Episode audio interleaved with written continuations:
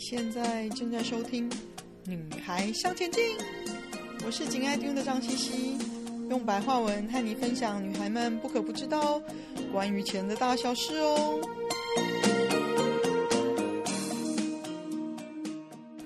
欢迎收听第一百零三集，通膨未了，股市大幅回落，该怎么办呢？我知道很多人看着股票下跌，可能会。令人很不安哦，怀疑人生。那该怎么办呢？在这波市场往下走的时候，我们能做些什么呢？节省支出、存钱，这就是联准会各国央行努力升息想要看到的结果。大家减少支出，就会让通膨下来。嗯，大家因为升息呢，对经济心生悲观，所以造成股票下跌，也就锁住了大家的闲钱哦。这一次九月二十一号美国联准会开会的结果，的确有给到市场震撼教育哦。升息三码，还预告今年还会有两次大幅的升息，这样子的落下狠话呢，无非是想要让大家真的冷静，减少支出，才能真正反映在物价上哦。其实早该做了，拖到现在，拖到现在就需要更严厉的手段才能生效哦。其实，在九月二十一号之前呢，我私下跟投资同好讨论的时候，我是希望他升息四嘛，一次升到位，大家才会真正认真的听懂央行的话。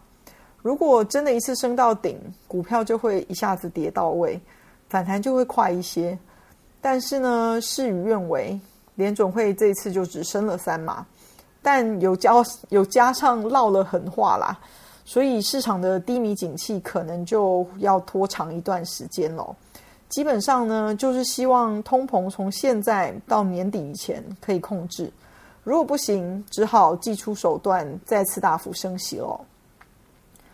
如果现况维持不变，战争没有持续恶化的话，其实大概最令人担忧的就是这个冬天了，尤其是欧美国家，因为以往过度仰赖单一国家的能源进口哦。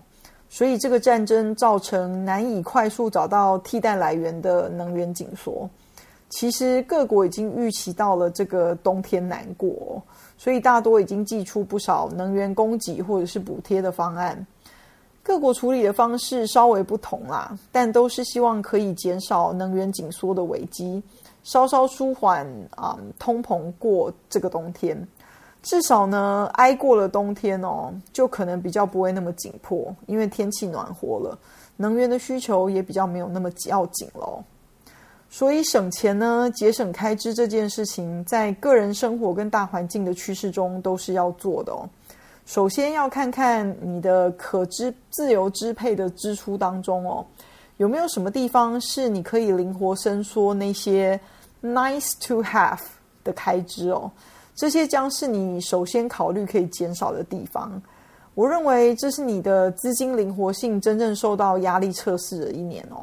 我们在消费方面讨论了很多减少支出的经验法则，重要的还是自制力的提升，跟你有没有真的想要做到，就是你存钱的初心而已啦。哈，存钱是为了什么？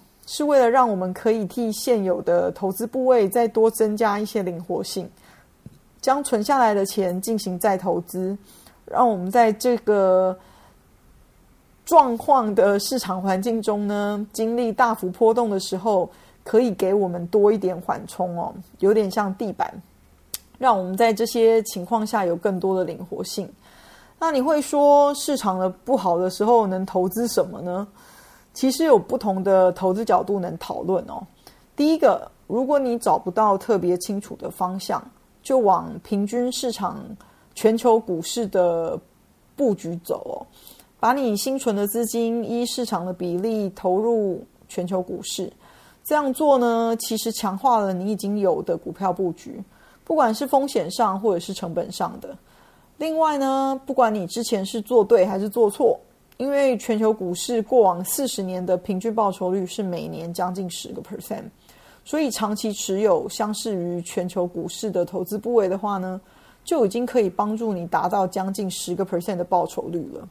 如果你可以在市场跌升的时候进去承接，获利的空间当然就更大喽。但是重点还是长期持有，以时间换取空间。尤其是呢，如果你可以做到勇敢，在市场跌深的时候加码哦，关键是勇敢，在市场低迷的时候承接长期投资。股票会往下走，也一定是会往上的哦。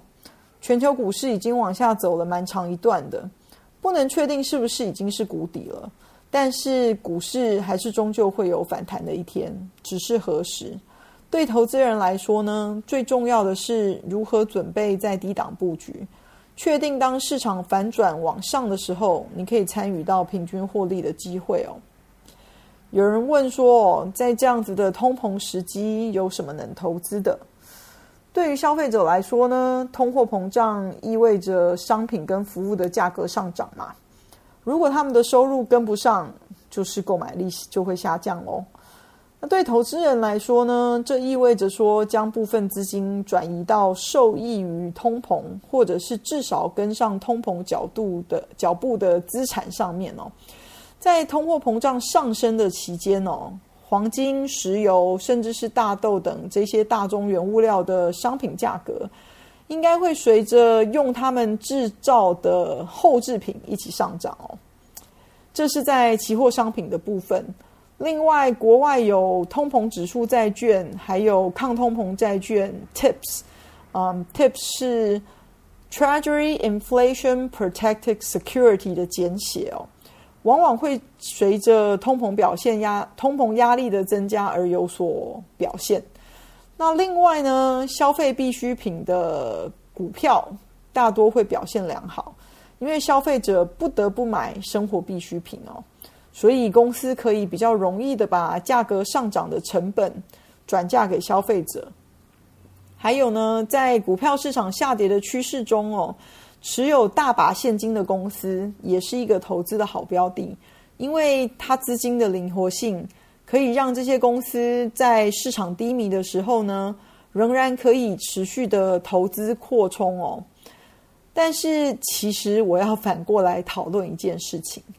就是呢，现在我们的确处于通膨的时期，但是是通膨持续升温的前期，还是通膨已经被打压、慢慢降下来的后期呢？如果你有在留意美国前几个月的通货膨胀的状况哦，你就可以清楚的知道，通货膨胀是已经在慢慢降下来的时候了。再加上美国联准会清楚的告诉你。他们现在开始没有办法容忍通膨不降下来到两个 percent 喽，这么明确的目标都告诉你了，所以你可以知道现在是通膨已经被打压，慢慢降下来的后期喽。只是何时可以完全降到目标值还不确定罢了。你如果现在才想要跳进去买通膨时期会表现的股票，呃，会表现的投资，可能已经是晚喽。等你想好要买什么的时候，进去买了。就变成最后承接的冤大头了，因为已经到了通膨的尾声啦，市场环境已经完全不一样了，所以了解你现在所处的时期很重要哦。九月二十一号，美国联准会的官员一致投票决定连续第三次将主要利率调高七十五个基点哦，这不令人惊讶。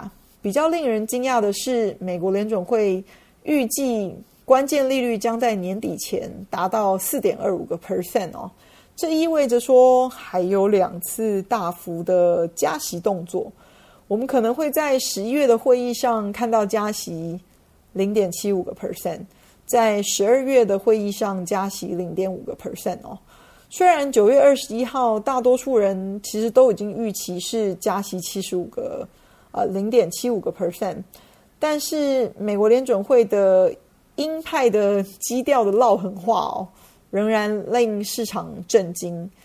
那么，既然我们对美国联准会将做什么已经有了清晰的认识，那么当我们进入二零二二年的最后一个季度的时候哦，这对市场意味着什么？我们觉得最重要的是，事情已经开始稳定下来了。或者是说呢，政府有决心要让它稳定下来，方向都帮你排好了，也很明确的告诉你了。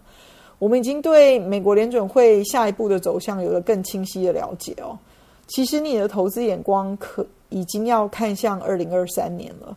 二零二二年的市场大幅震荡，我知道看着股票下跌可能会令人非常的不安哦。但是现在不是退出市场卖出你所有持股的时候，你只需要重新的检视你的投资组合，有什么公司是基本面已经变差了的股股票，也要忍痛将不对的股票做调整哦，换成二零二三年比较容易优先回升的股票。市场已经预期，美国联准会将在二零二三年转向比较宽松的货币政策，因为通膨大概已经会回落到两个 percent 的目标了。那到时候支持经济成长的必要性又变得非常优先啦。甚至市场也已经开始预计，说到二零二四年的联邦基金利率将回落到一点五个 percent，所以就是告诉你，二零二三年应该会有几次的降息咯。因此呢，包括公债、抵押债的贷款利率在内的这些长期的收益率，也应该是会在二零二三年慢慢下降的。市场预期呢，到二零二三年，整个物价的压力将从通货膨胀转向为通货紧缩。因此呢，市场预期二零二三年到二零二六年的平均通货膨胀率只有大概一点六个 percent 哦。所以，嗯，换句话说，他们认为美国联准会有可能是会打压过头的。那打压过头的话，原则上就必须要赶快的刺激经济成长哦。一旦打赢了通膨呢，美国联准会可能就会转向采取必要措施来推动经济成长。所以，呃，市场预计呢。全年的实际 GDP 的成长率，因为这个是经济成长的一个指标哦，会维持在正区间，所以是成长的，不会是衰退的。但是短期之内的经济成长哦，会非常的低。市场普遍预计二零二三年大概只有一个 percent 哦，而且这个是假设说美国联准会到那时候已经转向货币宽松的政策了哦，所以把眼光放远一点。你可以更清楚的看到容易的获利的机会，不要被眼前的困境吓到，只要做你该做的理财功课，一步一脚印，长期获利就会轻松落袋哦。今天的分享就暂时到这里喽，希望有带给你们一些新的发想。